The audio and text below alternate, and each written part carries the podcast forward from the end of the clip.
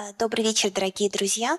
До 10 октября в Ельцин-центре работает выставка «Площадь свободной России», посвященная событиям августа 1991 года.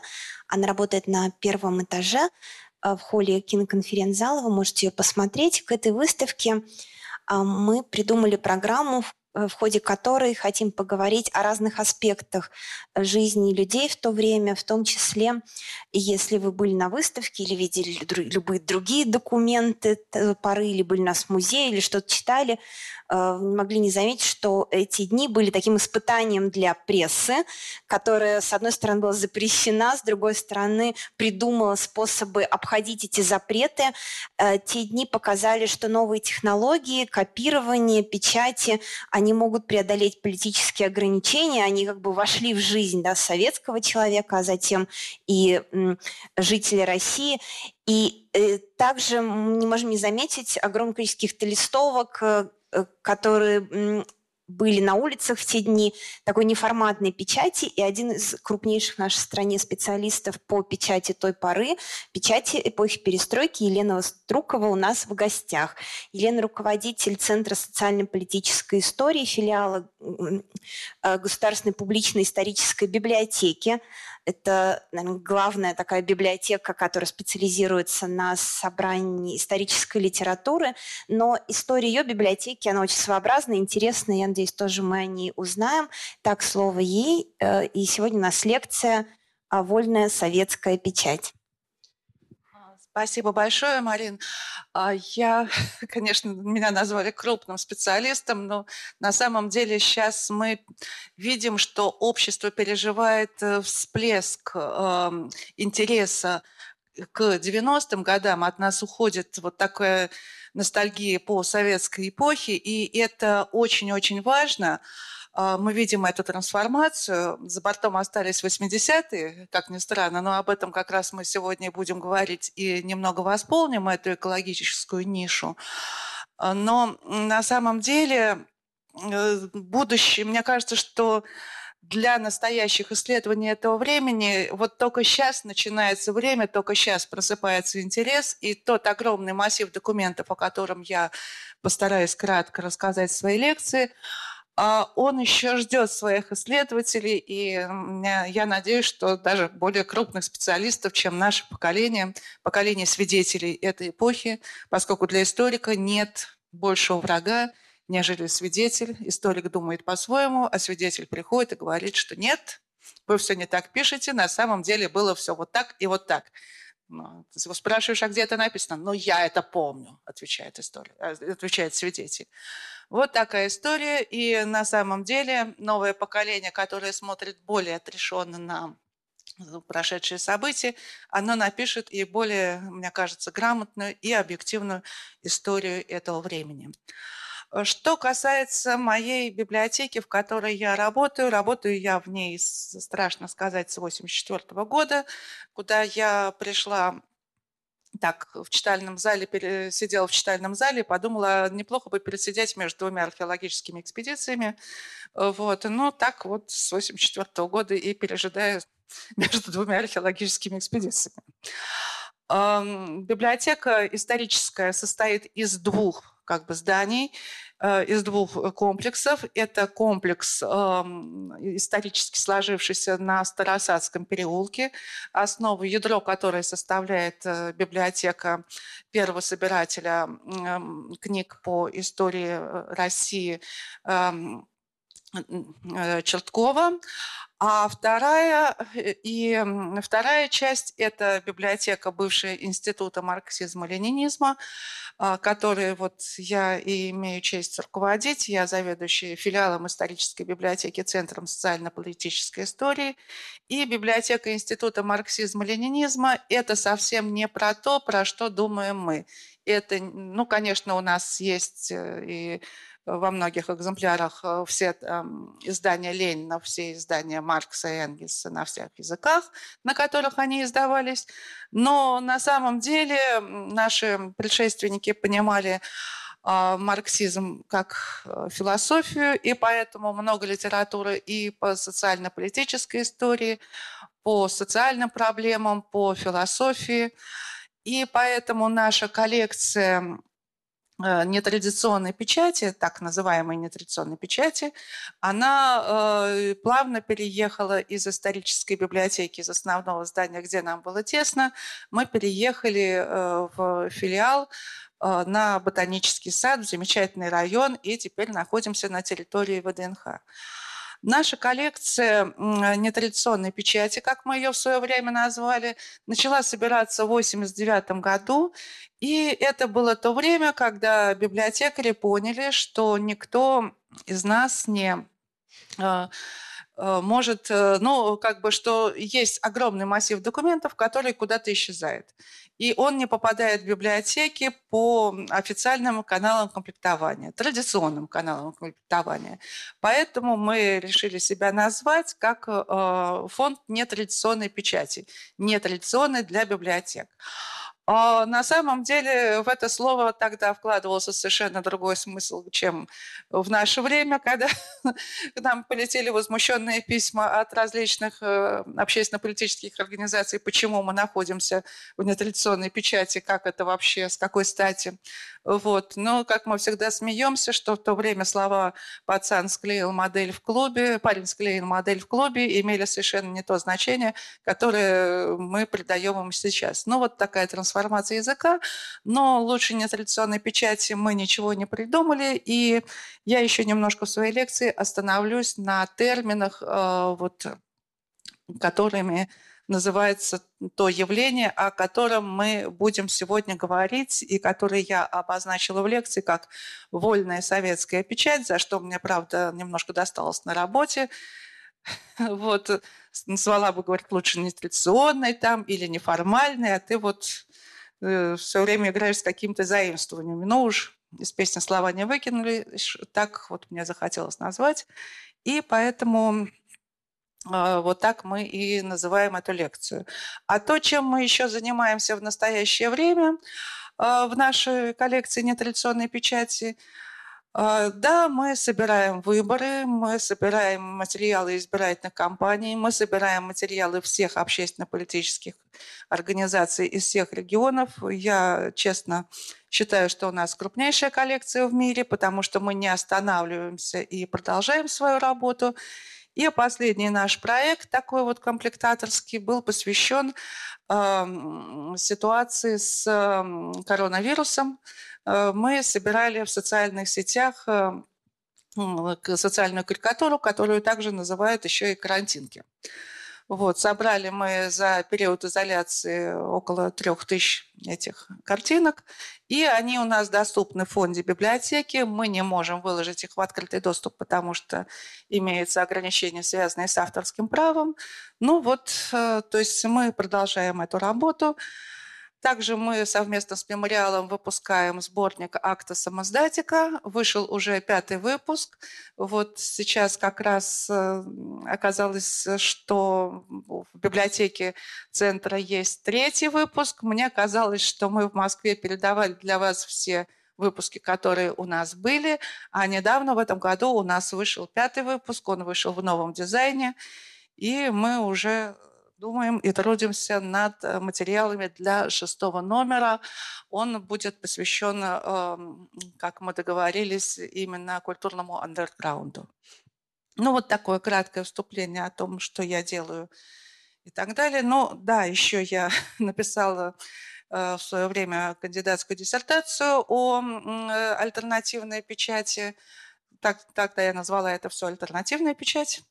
А, вот, э, и, и ее роли в становлении советской многопартийности опубликовала э, монографию, но вот э, как-то к этой теме я то отхожу от нее, то возвращаюсь, и, возможно, сейчас именно то время, когда надо опять войти в эту реку и вернуться в это русло и поговорить об этом уникальном и удивительном явлении. Ну, после краткого вступления, я думаю, мы перейдем к теме, заявленной в лекции. Так. А, период, э, о котором идет речь, это 85-91 год. И его характеризует следующее, что вдруг э, на просторах Советского Союза начинают возникать различные периодические издания, самодельные периодические издания, которых специалисты насчитывают более двух тысяч наименований только на славянских языках. Честно говоря, мы не знаем ситуацию, которая у нас происходит а, происходила в республиках просто из-за языкового барьера. А, вот, но действительно там были издания, и ситуация а, хорошо так отличалась от той, которая была в центре, и писали в основном о местных проблемах. Эти издания также характеризуют различный способ воспроизведения – машинопись, фотокопии, рукописные газеты есть. Но чаще всего это то, что называется маш плюс ксер, как мы говорим, это машинопись, э, э, далее размноженная на ксероксе, но в конце она уступает и резографу, и типографскому способу. Есть устойчивое мнение, такое вот расхожее, что Советский Союз погубил ксерокс.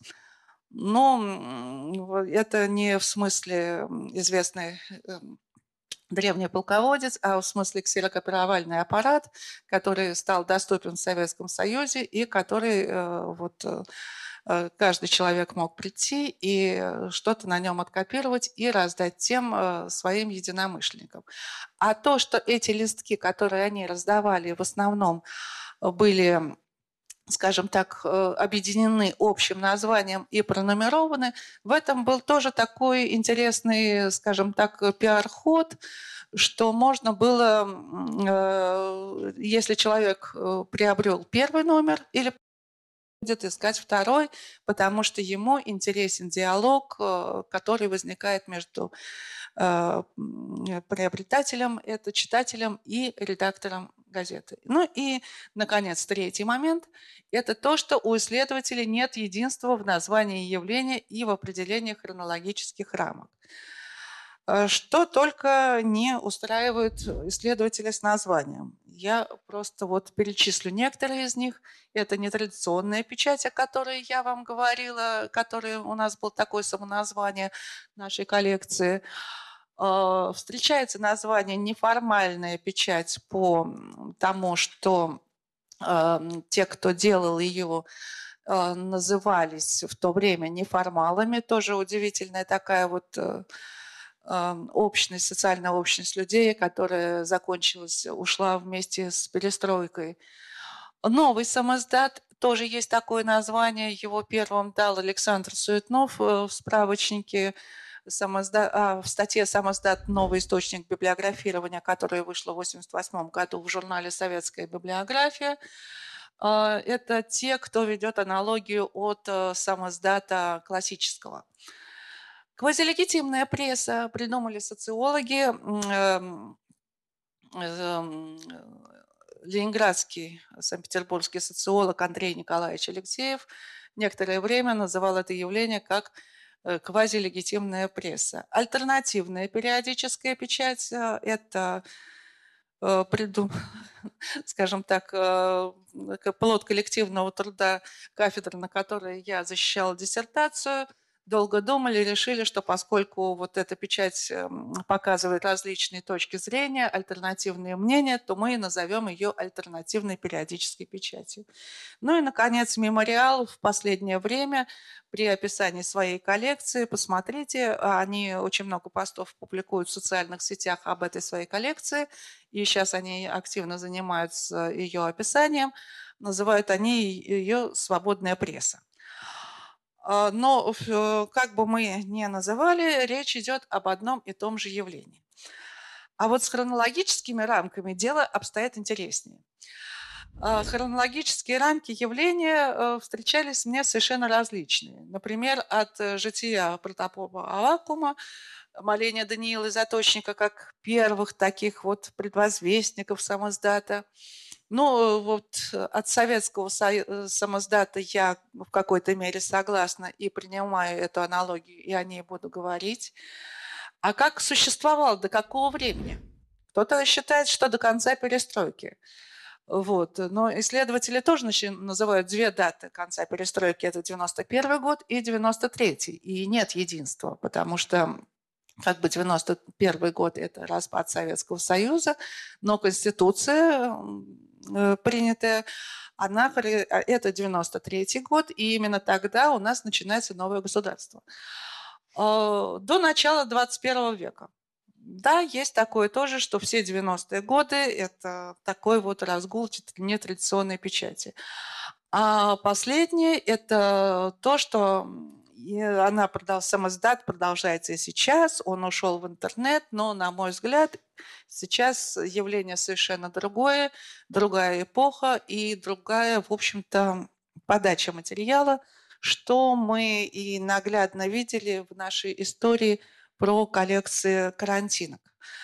А, то есть это видео в первую очередь, это не тексты, это видео с, коротким, так, с короткой вот э, такой ну, цитатой, как так называемым мемом, вот, но в первую очередь это броско, это ярко, это должно заострить внимание собеседника в ленте. И те газеты, о которых мы сейчас будем говорить, вы сами увидите на экране, они очень невыразительны, и, может быть, даже они где-то сливаются в одно единое целое, но еще я там показываю постоянно какие-то машинописные листки, как они выглядели.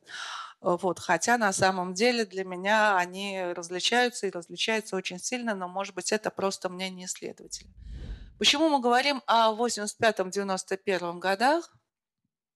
Ну, на самом деле это такая квинтэссенция перестройки, и это становление уникального явления э, вот, э, свободной советской печати, будем сегодня называть ее так. Э, вот, и заканчивается это именно 91 годом, потому что дальше мы вступаем в другое государство, и начинается другая история, и другая история прессы. А, я уже говорила о том, что э, вот эта печать тех, кто называл себя неформалами, но на самом деле это не они придумали. Э, сначала мы считали, что термин неформалы это придумали райкомовские работники, чтобы показать, что неформалы – это вот такое пренебрежительное отношение тех, кто не объединен в какие-то формальные общества, которые контролируют э, райкомы э, коммунистической партии и комсомола. Вот. На самом деле нет. Э, мы с Ириной Александровной Гордеевой, исследователем, а, которая активно занимается э, вот, э, историей хиппи. Мы с ней проверили по базе данных СТЮ, есть такая база в исторической библиотеке, где можно посмотреть газету «Правда» и просто пробить на контент поиски а, вот э, когда первый раз это слово появилось. Вот первый раз слово неформалы появилось в 1986 году в статье Юрия Щекочихина. Вот, до этого его не было. Поэтому это не райкомовский термин. А, видимо, это Юрий Щекочихин не откуда-то взял, а вот э, не он придумал сам, а это был уже такой расхожий термин. Но это те самые люди, участники таких вот э, общественных объединений, которые и выпускали различные э, периодические издания времен перестройки. Э, на самом деле явление имеет э, свои такие, скажем так, э, предшественников. А любое явление не появляется из ниоткуда. И потом мы об этом поговорим, не уходят никуда. Неформалы не пришли ни из ниоткуда и не канули в лету. А вот любые такие времена острых политических дискуссий требуют то, чтобы люди обменивались мнениями. И такой ярчайший пример – это Великая Французская революция. А, здесь газета «Ami de Peuple», э, известная нам всем Марата. А, и вот, как писал журналист Мертье, не существовало улицы без газетного печатного пресса и журналистов, пишущих тут же или работающих ножницами для верстки газетных колонок. Вдумайтесь, это конец XVIII века. Деревянный ручной пресс позволял быстро создавать печатни, на нем печатали до 300 страниц в час и многие редакторы покупали пресс и печатали газеты сами. Именно так поступил и Жан-Поль Марат. А, и мне было очень интересно, когда я выяснила, что вот коллекция крупнейшие коллекции печати Великой Французской революции, они насчитывают точно ту же цифру, что и наша коллекция, э, наша коллекция нетрадиционной и вольной советской печати – это 2000 изданий. Почему такая сакральная цифра и тут, и там, не могу сказать, но тем не менее запомнить очень легко. Ну, как говорят, у нас совпадение не думаю. А, вторым истоком, о котором стоит сказать, был советский самоздат. И в советский самоздат э, в первые всегда думают, что это такое политическое явление. Самоздат советский не был явлением политическим в чистом виде. Это было восполнение дефицита информации, дефицита информации и книжной, потому что очень много художественных текстов входило э, в самоздате. Э, это восполнение информации и э, вот политической, запрещенных книг. И э, в частности, я хотела остановиться на таком известном бюллетене, как «Хроника текущих событий», который издавался подпольно с 68 по 83 год. Э, издатели известны. Сам бюллетень опубликован, все выпуски тоже на старом сайте мемориала, их можно посмотреть. Вышло 64 выпуска. А, редакторы фактически все поплатились за это и свободой, и э, исковерканными судьбами. Многие были, э, в общем-то, вытолкнуты за границу. И в 1983 году заканчивается выпуск э, хроники текущих событий в связи с последним арестом Юрия Шахановича, последнего редактора. Э, принято считать, что 80-е годы 20 века – это такое аполитичное время. На самом деле, действительно, да. А, меня всегда очень интересовало, почему классический труд эм, Людмилы Алексеевой «История инакомыслия в СССР» заканчивается 82 годом. А потом все начинается, вот, а потом начинается перестройка. А что происходило эти несколько лет, вообще никто не знает. Э, что-то же происходило, как-то люди жили, в том числе и мы. Э, вот. И поэтому ну, вот единственный ответ, который можно на это дать, что 80-е того времени, когда вот фактически все диссиденты инакомыслящие были либо вытолкнуты за рубеж, либо сидели в тюрьмах, но новое поколение еще не пришло, перестройка еще не наступила. Это было время вот такого э, расцвета андерграунда появлялись рок-клубы, литературные салоны, пышным цветом, в общем, расцвела йога, нью-эйдж и, конечно, различные религиозные течения. Вот то, что характеризует такой вот э, предтечу вольной советской печати – и одним из таких, такой вот предтечи как раз и был рок сам издат. Здесь мы видим знаменитый журнал «Урлайт» и описана его история, которую Илья Смирнов, один из редакторов, а, описал в своей книге воспоминаний «Время колокольчиков» о том, почему у них, в общем-то, стал выходить журнал «Урлайт». «Урлайт» стал выходить, потому что вызвали художника Юрия Непахарева, известного художника, и сказали, что в известные органы, и стали интересоваться пропиской, там, чем-то еще, еще, что он делает. Ну, конечно, э, все испугались, э, закрыли эти издания и стали выпускать новый глубоко законспирированный журнал э, с названием «Урлайт». Он один из таких очень известных изданий. Э, с 1985 года журнал выпускался. Первые номера – это дефицит страшнейший. Здесь, как мы понимаем, это уже 89 год, вот этот выпуск. Эм, ну, почему Урлайт? Так, то ли от Урлайт, э, All Right, то ли от Урлы, как, э, в общем-то, Э, так они сами и э, не определили. Вот Илья Смирнов трактует по-своему, но от Сергея Гурьева я, по-моему, слышала совершенно другое название. Вот. И это время, оно как бы в какой-то мере готовит перестройку. И мне понравилась цитата из Свердловского урока обозрения такого журнала.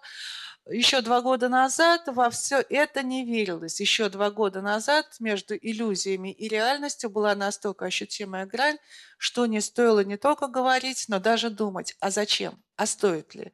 То есть вот это время безысходности меняется на время надежды, на перестройку, и общество готовит именно вот эти вот совершенно на первый взгляд аполитичные сообщества, в том числе и литературные журналы.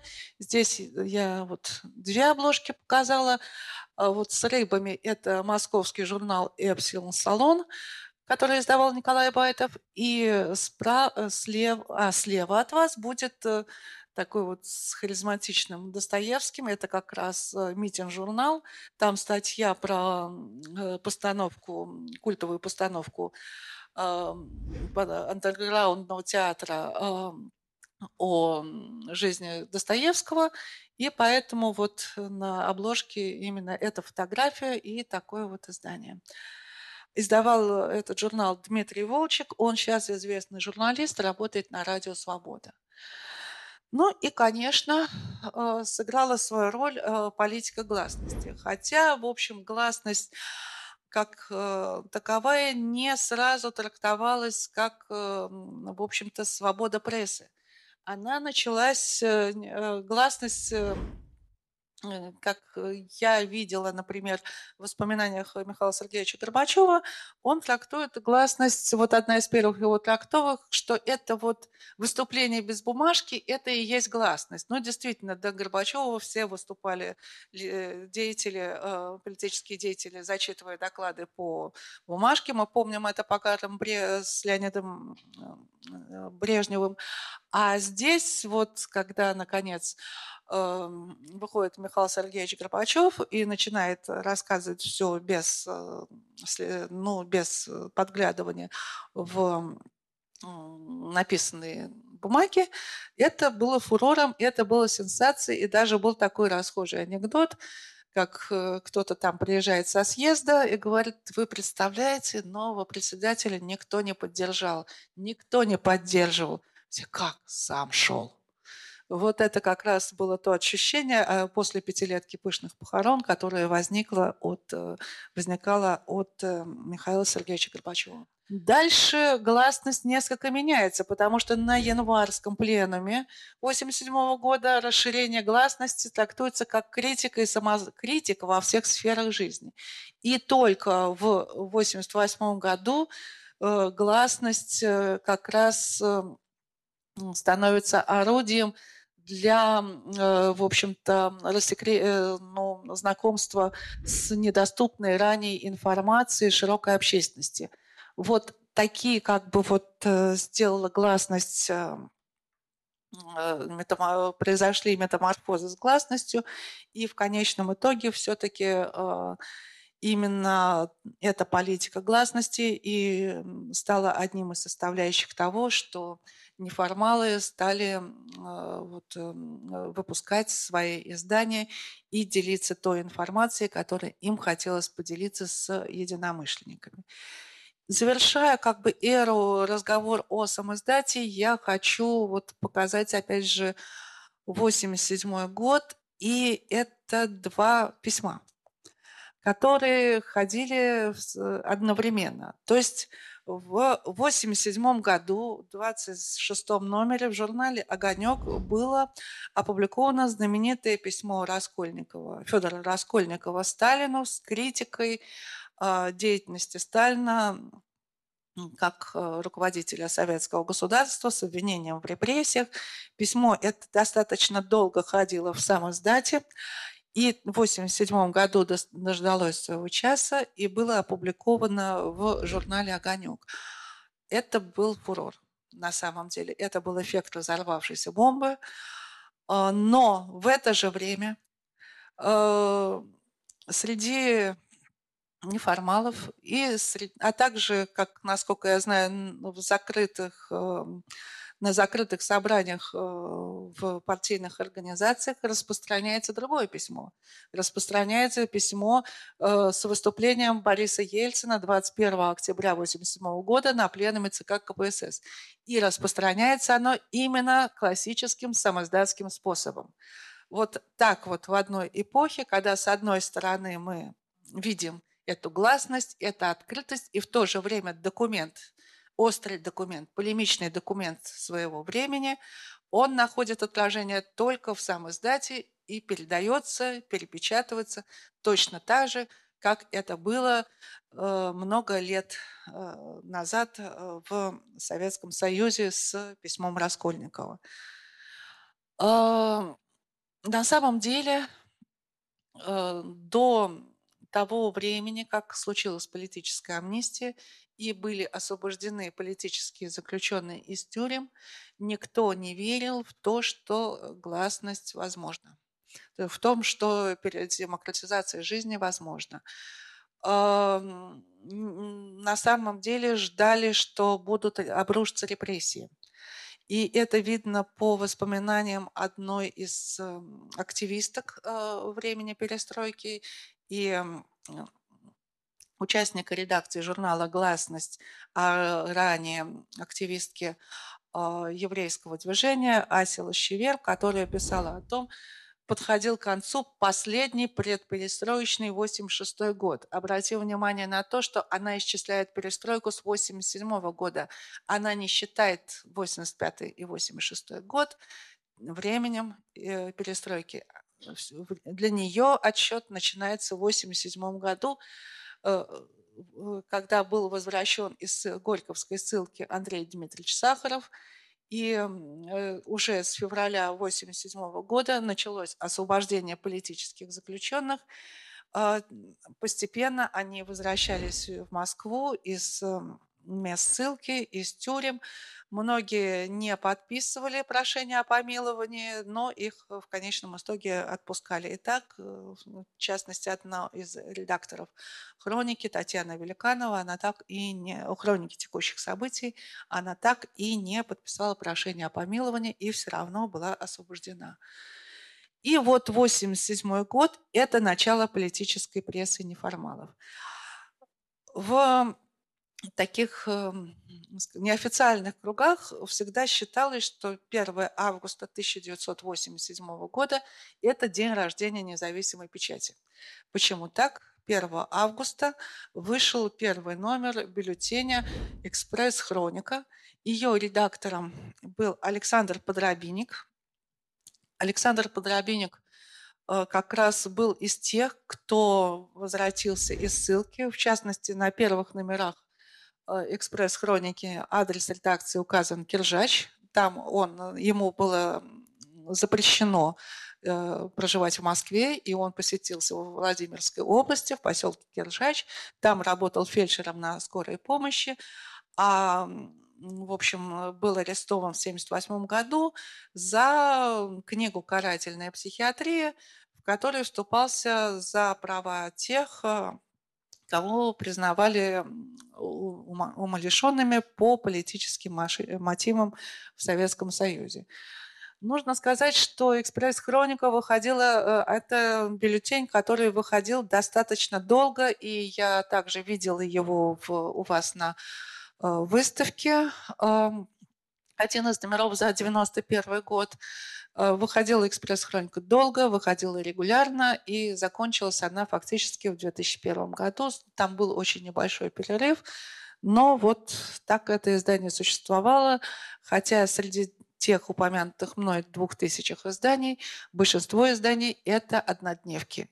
Они возникали, э, было два-три номера, и на этом издание заканчивалось. Но, тем не менее, номер есть, название есть, э, чей орган указано, мы его считаем за периодическую печать. И неважно, издавалось это три раза за всю жизнь или это издавалось в течение многих лет. А, вот также еще один журнал, это, который вышел в 1987 году. Это «Референдум», журнал независимых мнений и его редактор Лев Тимофеев, тоже известный диссидент, вернувшийся из ссылки. Лев Тимофеев, в общем, экономист, у него много работ по экономическим вопросам и, в частности, по экономике 90-х. Он потом долго писал, когда уже работал в Российском государственном гуманитарном университете. А вот в это время он возвращается и издает журнал «Референдум». И, наконец, «Гласность», независимый общественно-политический журнал. Его редактором был известный правозащитник Сергей Григорянц. Сергей Григорянц тоже вернулся как раз из ссылки. Он дважды арестовался. А, и хотя его арест был как за экономические преступления, а, на самом деле это был предлог, а настоящий повод – это его правозащитная деятельность и издание политических, эм, э, участия в издании политического самоздата. Мы видим Григорянца на фоне картин, э, это он у себя в квартире, и э, вот как раз эм, поводом для его ареста и послужило то, что он якобы перепродавал картины. Хотя на самом деле, как он писал, что не выходило за рамки обычного деятельности обычных коллекционеров. И Сергей Григорянц э, начинает издавать независимый общественно-политический журнал «Гласность». Мы видим здесь 32 э, номер просто потому, что яркая обложка, а если мы возьмем первые номера, то они вряд ли чем-то будут отличаться от хроники и референдума. Э, и вот хроника экспресс-хроника, хроника текущих событий, я не зря об этом говорила несколько раз, рождается такой жанр, как хроника, когда э, участники движений хотят сообщить о том, что происходит, рассказать об этом. И в частности, вот два издания, которые здесь представлены, это «Молва», и за ней последовало «Хронограф», где э, описываются события в Москве, и это как и экспресс-хроника, достаточно хороший источник по истории этого периода потому что они состоят из маленьких заметок, где происходило, что происходило, какие были пикеты, какие издания издавались, что распространялось. И вот эта мозаика, вот этот калейдоскоп, они как раз и собраны в этих изданиях. Но это были не единственные издания. Выходили издания и в других городах, например, в Пскове выходила еженедельная хроника журнала «12», выходили хроники религиозной жизни, Э, в частности, хроника, хроника журнала «Бюллетень христианской общественности». И, на мой взгляд, вот таких изданий насчитывается около 30 в нашей коллекции, и они тоже ждут своего часа, ждут исследователей, потому что, как я уже сказала, мало кто э, знает, что вообще происходило в эти годы. Мало кто, если обращает внимание, то обращает внимание на политическую, на деятельность политиков и о том, что эта политическая деятельность опиралась на вот массу этих людей, которые были настроены на перемены, вот как раз э, об этом, об их жизни и рассказывают эти издания, как «Экспресс-хроника», «Молва», «Хронограф» и э, другие издания – но э, также, поскольку появились независимые журналисты, они стали объединяться в различные, объедин... Э, ну, в различные группы.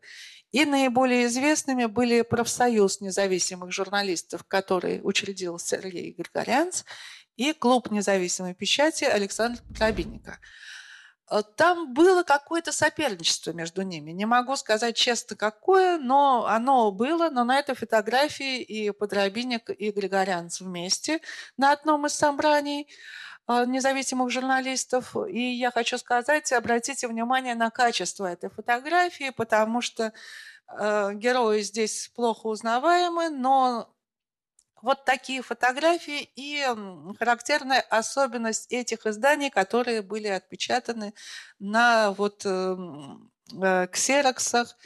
Э, вот так они получались, и это не худший вариант, я вам скажу. Иногда люди вообще не узнаваемы. Э, ну, опять же, как и в годы Великой Французской революции, печатный станок доступен каждому. И даже вот такое издание было, как справочник печатника – это перевод с польского. Один из первых переводов сделал Народный союз, э, трудовой союз солидаристов. А вот это издание, это «Польская солидарность» издавала для своих целей. А, вот, и э, здесь как раз в 90-м году был этот перевод издан в Москве. По-моему, даже я видела издание, которое было несколько раньше, но справочник печатника был очень популярен. И, в частности, там рассказывалось, как сделать издания на восковке, на стеклографе и так далее. Но на самом деле это большая редкость, и очень мало изданий, э, которые сделаны таким экзотическим способом. А вот машины плюс ксерокс, ризограф – это наше все, и именно то, что характеризует основную часть издания перестройки. Ну и, наконец, общество начинает политизироваться. И в 1988 году эм, участники семинара «Демократия и гуманизм» объявляют о создании партии «Демократический союз» как первой партии альтернативной коммунистической партии Советского Союза.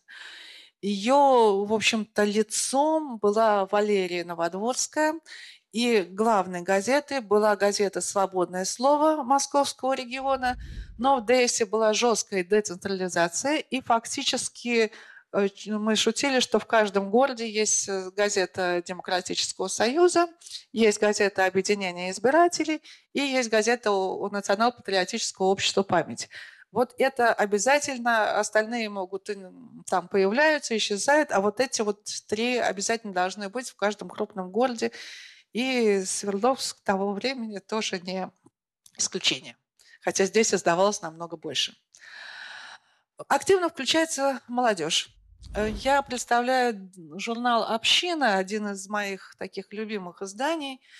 Это издавали студенты исторического факультета э, Московского государственного педагогического института в то время имени Ленина. Группа этих студентов начала с того, что они читали Ленина, читали Маркса, читали очень внимательно и пришли к выводу, что анархосиндикализм – это лучшее, что может быть. Я помню, как в историческую библиотеку в свое время пришел один из работников райкома, которого, э, значит, послали работать с этими ребятами, и он нам очень жаловался, что, вы представляете, их совершенно невозможно переспорить.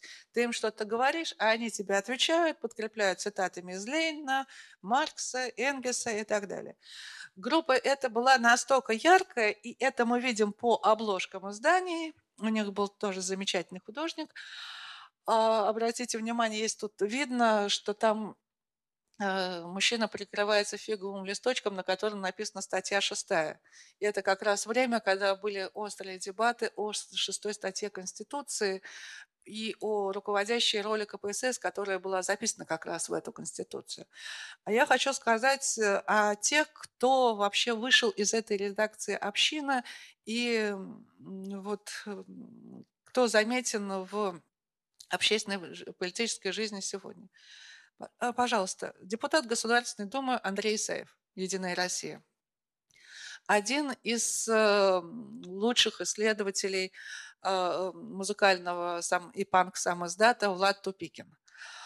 Философ, специалист по анархизму Петр Рябов – главный редактор газеты московских профсоюзов Александр Шершуков.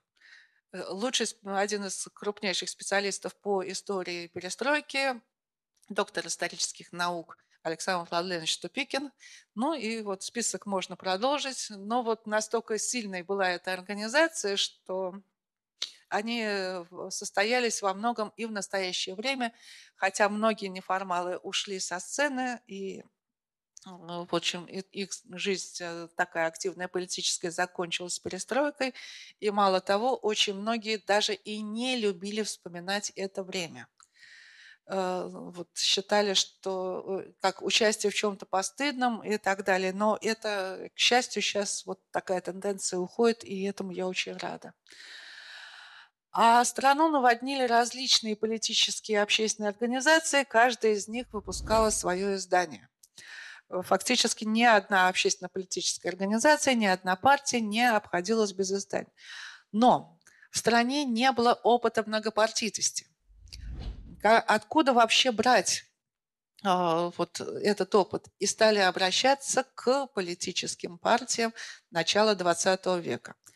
Конечно, э, Союз конституционных демократов, выпускавший газету «Гражданское достоинство», ну, на мой взгляд, ничего общества с программой кадетов начала века не имел. А вот эм, Национально-патриотический фронт «Память» мы видим э, здесь используется орфография э, старинная, но, правда, используется она только, по-моему, в первом номере, дальше они уже на это эм, как бы перестали так делать, потому что читать трудно. Никто, да и сами редакторы допускают ошибки. Но, тем не менее, вот здесь мы очень четко видим а, обращение к истокам. И лидировала, как не, э, вот, но это не странно, это закономерно, лидировала печать э, в этот момент социал-демократов. Почему? Потому что, в принципе, это внутрипартийная борьба в коммунистической партии закончилась уже в 30-е годы, когда оппозиция была полностью разгромлена, и какой-то отголосок вот этой социал-демократии все-таки еще был ближе людям, и все выходили из э, коммунистической партии и искали истоки рядом. И поэтому социал-демократических организаций в тот период было достаточно много, но, к сожалению, или не знаю, вот так сложились обстоятельства, ни одна из них не состоялась. Общество просыпается, общество говорит о различных проблемах. Одной из первых проблем, которые были подняты, это вопрос о репрессиях. И здесь также я показываю журнал «Женское чтение». Это гендерная проблема, но о гендерных проблемах говорилось в обществе мало. Э, фактически женский, э, женское чтение так и остается единственным женским журналом эпохи перестройки, и больше э, этого не было. Ну и пользовалась популярностью различные юмористические издания, в частности, вот «Антисоветская правда» Александра Богданова. Это журналист из Ленинграда. Он издавал газету с запутанной нумерацией. Было у него две газеты «Я, ты, наше чувство горбачевизма» и «Антисоветская правда». Всесоюзной типографией стала Прибалтика – там печаталось много различных изданий, в том числе они потом поставлялись эм, и в регионы России, и в регионы Советского Союза, и не только, вот, как говорили, от мода газеты русского народа, на самом деле это «Атмода», в переводе означает «возрождение», это газеты народных фронтов Прибалтики, но они отличаются от того, что печаталось на родных языках. Это была такая квинтэссенция, направленная на, э, на русскоязычного читателя. А, материалы там были несколько иные, но в то же время газеты печатались в типографиях республиканских эм, комитетов э, КПСС. А газеты интернациональных движений, которые вроде бы и выступали за сохранение Советского Союза, печатались в различных других типографиях, добывают свои типографии с трудом, а вот народные фронты печатались именно вот так. И когда как-то я у латышей спросила у латвийской библиотеки, вот э, как же вот неформальная газета «Атмада», они говорят, ну что ты, какая же это неформальная газета, она же в типографии райкома печаталась. То есть они так сами не считают, а мы их считаем как одни из э, вот, лучших политических неформальных газет и так далее, которые рассказывали о проблемах страны. Печатались э, в Прибалтике и газеты из России, но, правда, путь был очень далек, и пока они приходили обратно, проходил месяц-два со времени того события, они залежились в пути, долго не распространялись. В общем, был такой кризис. Но, тем не менее, на митингах 90-х годов разбиралось все. И вот э, как вообще газеты попадали в Москву, были различные объединения неформалов, в частности, одним из таких известных было Московское бюро информационного обмена, куда поставлялись газеты. Я не знаю, узнаете ли вы этих двух молодых людей, которые вот как раз сосредоточенно в Московском бюро информационного обмена обсуждают какие-то проблемы. Нет? Депутат Государственной Думы Вячеслав Игрунов в белой рубашке и серый депутат Московской городской думы Сергей Митрохин. Вот. А в то время вот они выглядели вот таким образом. И, наконец, мы переходим уже к такой точке квинтэссенции. Это избирательные кампании, которые перевернули вообще все. Их вот таких было две. Это кампания по выбору депутатов на съезд народных депутатов СССР в 1989 году и народных депутатов РСФСР в 90 году. Ну, мне не нужно здесь рассказывать, кто был фаворитом а, избирательной кампании 89 э, года. Это мы все знаем, и этот момент очень хорошо отражен как раз в экспозиции центра. А, а мы говорим о периодической печати. И вот появляется в поддержку Бориса Николаевича Ельцина такие вот листочки машинописные – которые объединены общим названием хроника. Начинается а, эта хроника начинается с того, что такой маленький листочек формата опять с протестом а, против действий Зайкова, тогда сменившего Ельцина на посту секретаря Московского горкома КПСС, который срывает, э, просит, э, значит, своих ну, подчиненных срывать э, листовки Бориса Николаевича Ельцина. По этому поводу вот эта маленькая редакция отпечатывает бюллетень, выражает большой протест – несмотря на то, что это сделано Маш плюс Xerox, э, выпускает его безумным тиражом 5000 экземпляров. Вы представляете, что это такое? Номер плохо читается, он совершенно невозможно это все прочесть. Я, когда работаю с материалами хроники, я работаю с лупой, потому что по-другому нельзя. Либо я просто сканирую, потом уже на вот э, на компьютере читаю эти тексты, потому что просто живьем это прочитать невозможно. И редактор хроники такой Виктор Миронов. А, его тоже судьба будет связана с Борисом Николаевичем.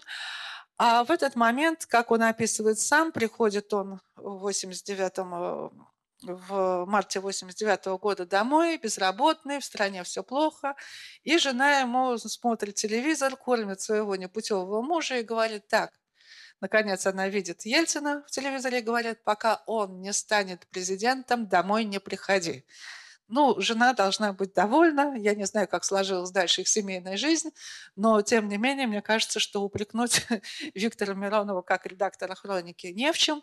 А, действительно, «Хроника» стала одной из самых популярных газет того периода, и расхват. Она печатала стенограммы заседания съезда, стенограммы речей межрегиональной депутатской группы, и несмотря на вот совершенно безумную э, полиграфию, стала одним из популярных изданий сначала э, Московской, а потом Всесоюзной ассоциации избирателей. И вот тут представлены некоторые издания в поддержку народных депутатов.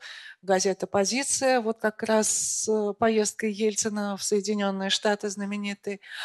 А, газета «Россия», она поддерживала как раз других, а, не межрегиональную группу, а другую. А вот информационный бюллетень вышел один номер в поддержку межрегиональной депутатской группы. И, наконец, «Час мужества», газета в поддержку Гдляна и Иванова, вот таких тоже травимых народных кумиров, за речами которого, э, которых следила вся страна. Это ну, опальные исследователи, которые расследовали узбекское дело. Кстати, я выяснил, что Виктор Миронов тоже был юристом и был следователем, так что были ему эти люди близки, как я понимаю. Тем не менее, начинается работа над законом о печати, и один из, э, это юрист Юрий Батурин, известный космонавт, и Михаил Федотов, э, бывший председатель Совета по правам человека при президенте. Обсуждают они законы печати, то, что он нужен, и действительно страну захлестнула волна вот этих вот изданий, и нужно менять ситуацию, потому что законодательство у нас остается на старом уровне. Э, вот. И начинается это с 1988 года, обсуждение законодательства, и в, 89, ой, в 90 году, 12 июня, был принят закон СССР о печати и других средствах массовой информации. Казалось бы, все. Наступило благоговейное время. наконец, каждый может прийти в типографию и начать печатать свою газету именно типографским способом, а не изыскивая там все эти резографы там несчастные и так далее. Оказалось, все не тот просто, потому что закон о печати стал могильщиком. Э, именно могильщиком э, вот этой вот неформальной прессы. Они просто не... Это э, выпускали газеты непрофессиональные журналисты. Они не выдержали конкуренции с теми, кто для кого журналистика была профессией. Одна из немногих газет, которая продержалась, это «Экспресс-хроника». Долгое время держалась, опять же, вот газета «Демократическая Россия», которую делала сначала Гарри Каспаров как газету Демократической партии России, но она от него ушла вместе с редакцией в блог Демократической России. А вот как раз хроника Виктора Миронова, он издает как бы первый и последний типографский номер, и на этом газета заканчивается. Вот такова была ее судьба. Шел процесс трансформации и рождения новой прессы. А здесь получилось, но и ушли от нас прибалтийские газеты. Они перестали издаваться на русском языке. А дальше августовский путь 91 года. И начинается он, что правильно, 19 августа. Э, что это был за день недели? Понедельник. В понедельник советские газеты не выходят. Информационный вакуум. А тут ко вторнику как раз и появляется постановление ГКЧП номер два о выпуске центральных московских городских и областных газет по этому постановлению номер два временно ограничен перечень выпускаемых центральных городских областных общественно-политических изданий. То есть вот такая формулировка очень обтекаема, мы временно ограничиваем, выходят там труд, трибуна, известия, правда, ну и ряд газет. И я помню, как раз я в этот момент работала в зале периодики в исторической библиотеке, мы приходим, а нам ставить на стенды для читателей нечего. А читатели приходят, говорят, где газеты. В общем, такая ситуация информационного вакуума, в который мы попали. Мне очень нравится вот эта фотография по той причине, что вот мужч... видите там мужчину в очках э, с, с бородой и в очках с таким хитрым следовательским прищуром. Это и есть тот самый Виктор Миронов, э, который выпускал газету «Хроника». Но здесь все хорошо в этой фотографии, в том числе и триколор, и солдат, который закрывает лицо руками, чтобы его не было видно в кадре, не опознали в кадре. А что получилось? На самом деле вернулись те самые э, традиции издавать сам издат, она никуда не делась.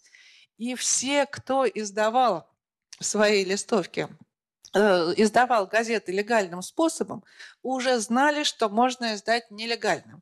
И поэтому вот эти события августа 91 года, мы всегда говорим общая газета, но они дали вот целую волну этих листовок от различных редакций. Во-первых, ксероксы в редакциях есть, их ГКЧП не отменила, отменили только выпуск газет.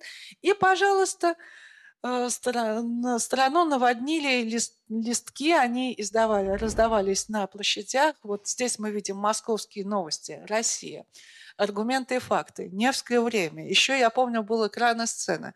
Некоторые вышли не по одному номеру, в частности, Россия издавала очень много. Невское время тоже несколько известных листов. Вот. И ситуация вернулась именно к тому опыту, который был совершенно недавно. И никуда от него не, шли, не ушли, никуда не делись, а просто возродили его и пошли обратно к своим редактор, э, редакционным Э, копировальным множительным аппаратом и с этими пачками листовок выходили на улицы. Вот такая коллекция э, спецвыпусков, она еще ждет своего часа, и я думаю, что кому-нибудь из исследователей надо заняться и выявить по возможности все выпуски, которые выходили в это время. Ну и, наверное, под конец это такая загадка общей газеты. А, тот номер, который мы все знаем, общей газеты, он у нас э, считается первым. Обратите внимание, он издан типографским способом. На самом деле он не первый, а такой полуторный, потому что и это объясняется в редакционном сообщении, что первый номер, когда зарегистрировали общую газету, то первый номер был ксерокопией, и он раздавался на, в общем-то, в местах протеста людям, а, в местах митингах, на баррикадах. А этот номер уже был выпущен после путча, и после путча он был дополнен различными другими номерами. И поэтому до сих пор среди исследователей есть э, жаркие споры, сколько же было номеров у общей газеты, и почему многие считают, что в короткий период путча было выпущено два номера. Вот их не два, а, скажем так, на самом деле полтора, потому что это, как скажем, второе дополненное издание того, что было первым. Ну и, наверное, послесловием к моей такой краткой лекции, хотя можно говорить достаточно долго о неформальной печати, а, я понимаю, э, вот 2000 изданий, а, можно о них рассказывать очень долго, и даже когда я выпустил книжку «Альтернативная периодическая печать» в истории российской многопартийности, а, главным нареканием было от редактора, различных редакторов, которые меня знали, мне звонили, а почему ты про меня так мало написала, а почему ты про меня вообще не упомянула? Вот, я говорю, я упомянула. Где? Вот тут в строчнике? Это что такое? вот. То есть каждый считал себя главным в тот момент, и это было правильно. Каждый человек хотел, чтобы голос его был услышан. И я понимаю их вот такое возмущение, что я мало про них рассказала, и хотя, наверное, каждое издание достойно того, чтобы о нем рассказать и написать его историю. Ну вот здесь мы видим такой справочный, немножко такой уголок справочной литературы. Я как библиотекарь в конце обязана э, дать так, список рекомендательной литературы, что можно посмотреть, что можно почитать об э, этих изданиях. И в частности, вот был такой журнал, один из первых, я упоминала, Александра Суетнова. Он первым обратил внимание на необходимость собирания и библиографического описания этих, вот, этого массива вольной советской печати. Он издавал журнал «Независимый библиограф» и выпустил один из первых справочников, который назывался «Самиздат». Вот там немножко э, в отдалении «Вольная русская печать».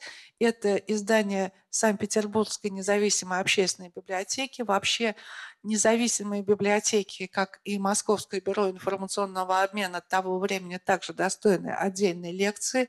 Это была своя культура, э, свои такие собранные неформальные собрания, в которые приходили люди, брали книги и потом, ну, как в нормальной библиотеке возвращались, но при этом они э, просто существовали не под эгидой, в общем-то, государства, а из, существовали на деньги неформальных организаций. В частности, вот Санкт-Петербургская эта библиотека была библиотекой партии «Демократический союз» первоначально, потом она отправилась в свободное плавание.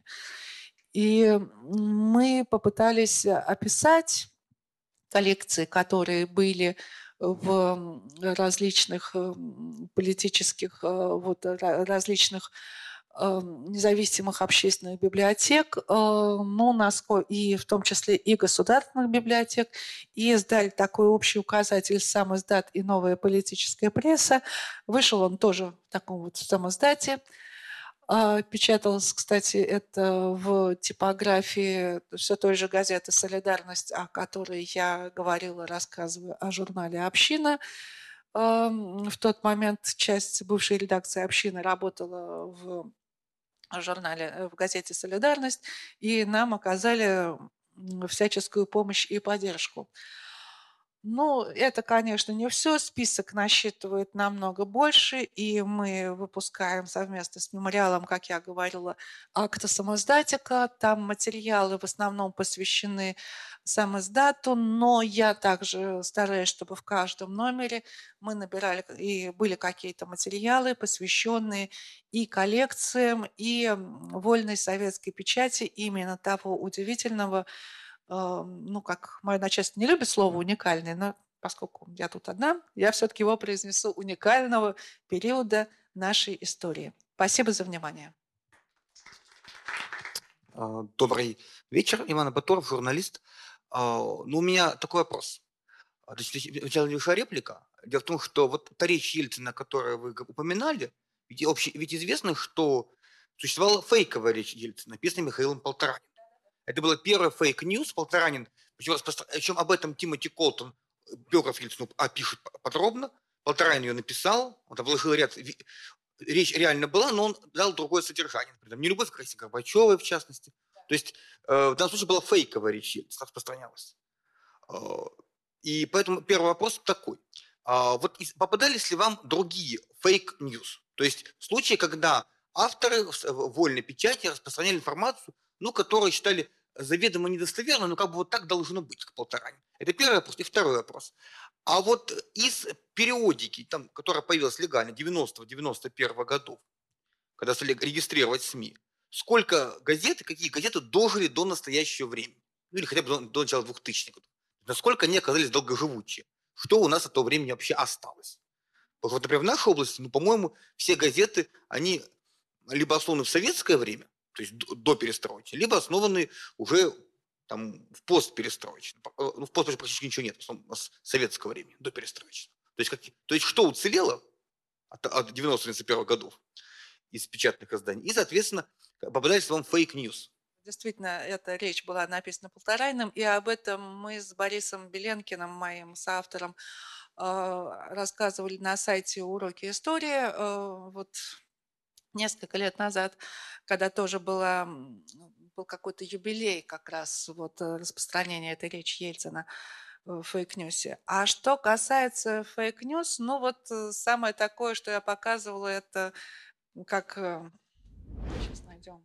Вот, ну, это уж такой слишком fake news, скажем так уже понятно. Но тем не менее, что когда мы положили эту газету на выставке, выставку в 90-м году, к нам приходили люди и говорили, а что, правда подменили мумию на полном серьезе?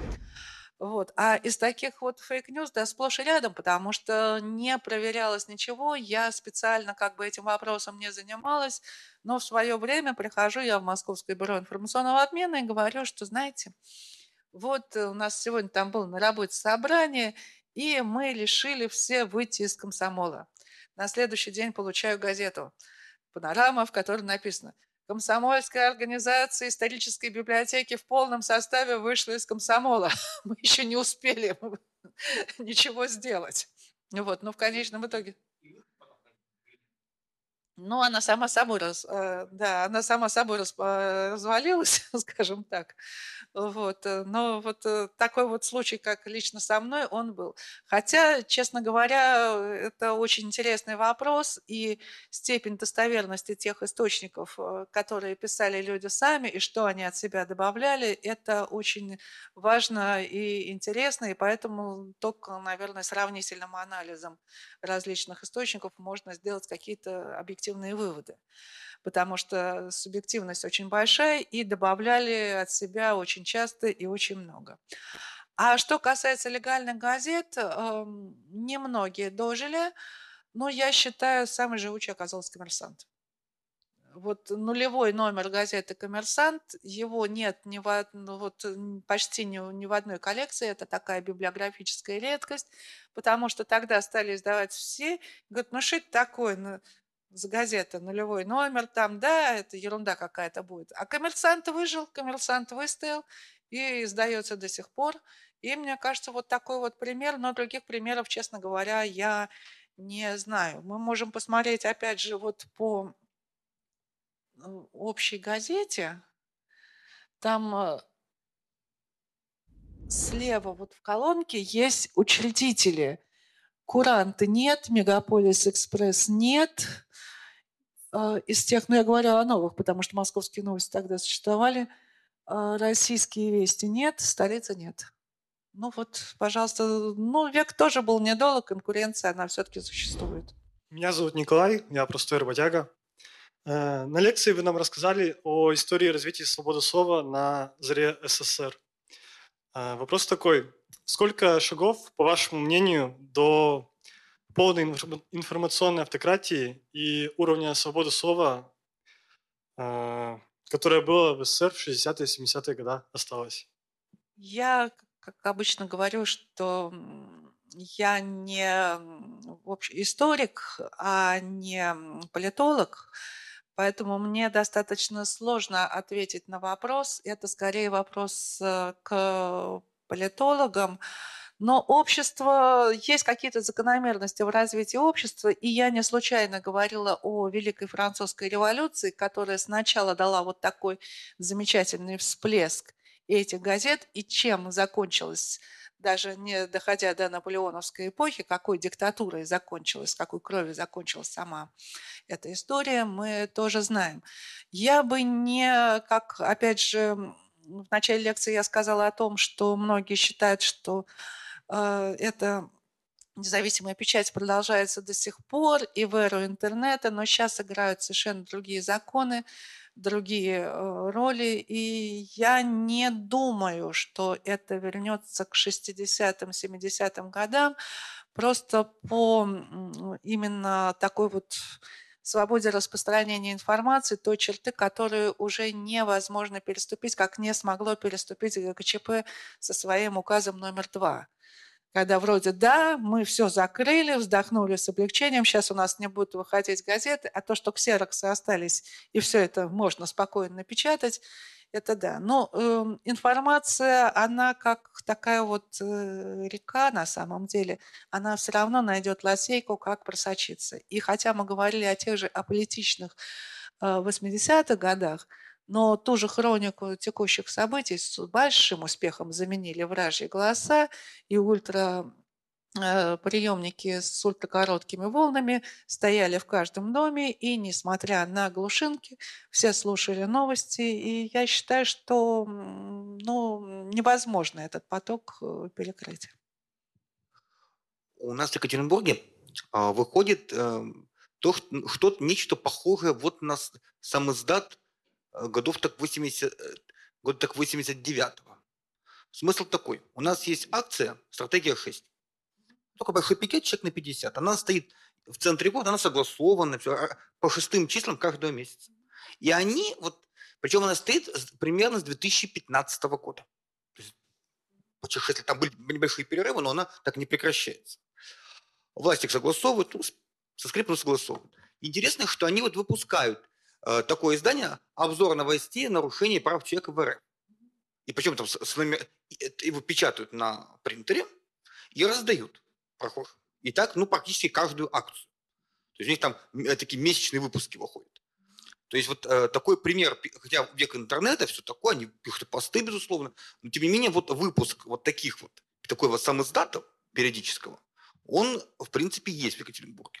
Это, правда, единственный пример. А вот попадались ли вам в Москве или в других городах вот последние годы подобные же случаи, когда э, выпускается именно вот такой, пере, такой самоздат на принтере регулярно? Именно печатный самоздат, конечно. В основном из того, что мне попадалось, это печать э, марксистских э, вот, групп, небольших марксистских групп, небольших марксистских кружков. На самом деле это, ну, поскольку я заведую бывшей библиотекой Института марксизма и ленинизма, то это тоже в зоне моего пристального внимания.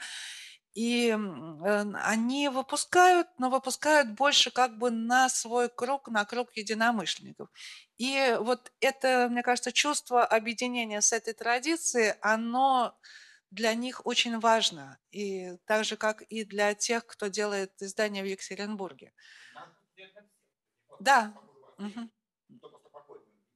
Да. Нет, листовки, они на то и есть, чтобы раздавать. Вот. И здесь, эм, в принципе, на митингах я тоже встречала, что на митингах эти издания вот марксистских групп, они тоже раздают.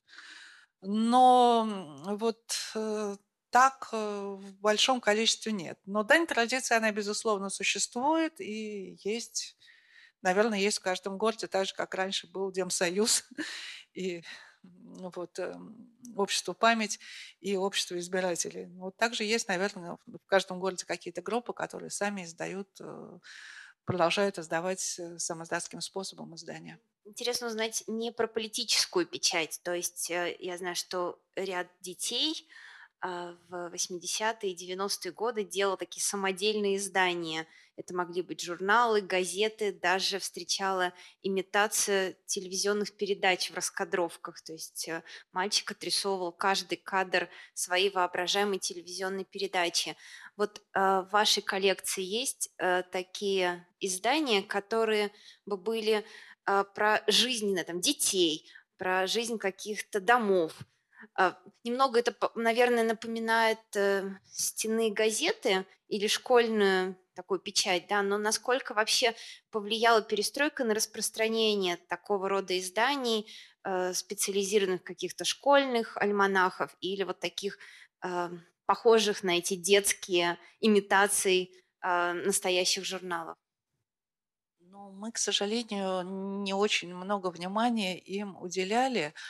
А, когда создавали свой фонд. Эм, просто потому что взяли для себя такой критерий, что если есть участие в общественно-политической жизни, нам это надо. Если нет участия, то мы и стараемся а, ну, не брать эти издания. Хотя, возможно, это на тот момент и было правильным решением, чтобы как-то ограничить рамки, но сейчас я смотрю, что, наверное, не совсем верно.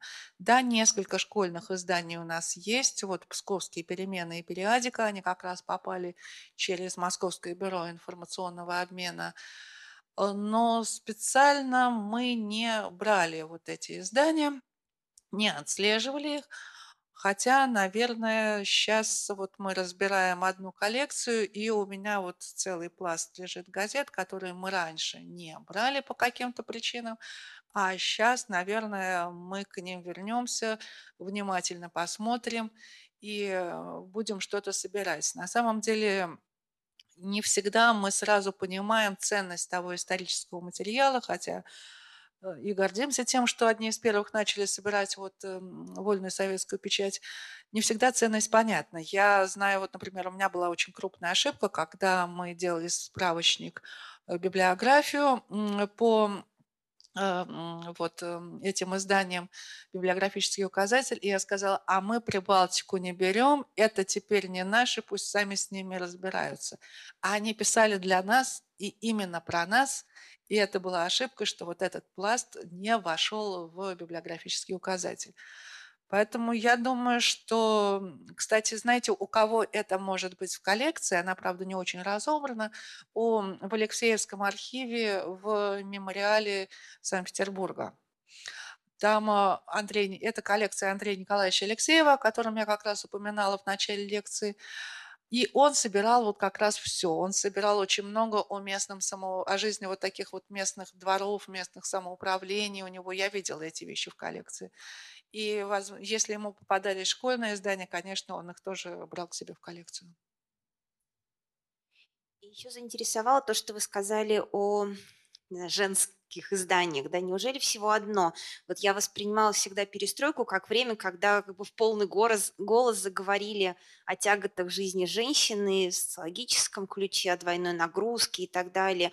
И не только авторы какие-то запрещенные, не знаю, такие журналы, как «Работница», «Крестьянка», да, стали писать о разводах, о трудностях с работой, э, не знаю, появились эм, писатели вроде Арбатовой, которые писали, там, не знаю, о том, как э, устроена система родовспоможения и так далее. То есть, казалось, вся вот эта скрытая часть тягот женской жизни вышла на поверхность. Почему же так мало женских голосов оказалось а, в социально-политической печати? Я открою большую тайну, что я с моим коллегой Дмитрием Козловым сейчас готовлю э, издание, посвященное женскому самоздату в Советском Союзе.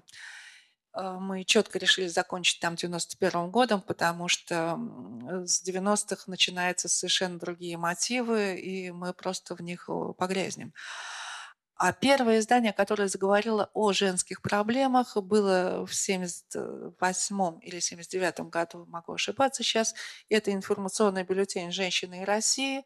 И недавно о нем вышла книга «Феминистский самоздат 40 лет спустя», которой как раз мой коллега Дмитрий Козлов и принимал участие.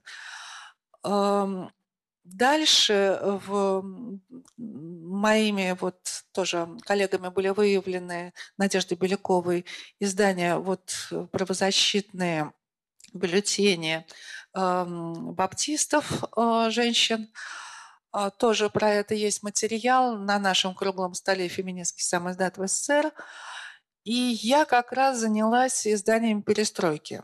К моему удивлению и стыду мною было найдено, выявлено всего шесть изданий, из которых одно издавалось в Прибалтике э, «Голос женщин», Одна газета как раз вот то, о чем говорила Марина, центровая орган домкома Женсовета, и встречала я ее как раз в Алексеевском архиве. И Дальше э, в Москве и в других городах ни одного, а как раз э, Ленинград так и остается колыбелью русского феминизма. Эм, там же издавалась э, журнал э, «Женщины и Россия», и следом за ним э, вот второй выпуск это была Мария. Но это было очень интересное издание, потому что, с одной стороны, они, да, действительно говорили о проблемах женщин, но которые, что женщина в Советском Союзе сталкивается с двойной нагрузкой, что, в общем, надо освободить именно от этого ее. И их в силу вот этой позиции, их потом феминистки на Западе не приняли. У них была другая позиция. Им надо было вырваться из э, вот, э, семейного очага в общественную жизнь, а эти хотели вернуться обратно из общественной жизни, вернуться к семейному очагу. И, кстати, там же в информационном в «Женщинах России» первый раз вот я встретила статью о родах, э, вот об этих ужасах э, роддомов э, советских и так далее. И фактически эм, в годы перестройки появляются две таких группы в Ленинграде. Это группа Ольги Липовской. Она вот несколько дней назад умерла от ковида, и совершенно невероятная история, потому что мы успели взять интервью для нашего сборника, но не успели авторизовать. У нас переписка с Дмитрием, и он пишет, что вот сейчас она выйдет из больницы, и мы авторизуем. Вот. Но, тем не менее, интервью это есть, и я надеюсь, что мы э, его включим в сборник, согласовав с наследниками. И вот эта группа, о которой писала я, это группа Фемина или Россия. Они несколько раз меняли название. И они такие были несколько, вот писали о женщинах как о исключительной силе в э, роли там истории России, о том, что, значит, э, э, женщина такая воспринималась ими как, ну, своеобразная мессия. И ее роль была такая вот более важная, чем мужчин, но кончилось тем, что они как бы стали сотрудничать с мужским клубом «Род», он тоже питерский, и стали какие-то делать совместные проекты. Они не были феминистками в том плане, э, о котором вот мы привыкли понимать это слово и привыкли его видеть. Вот в чистом виде это был единственный журнал Ольги Липовской «Женское чтение».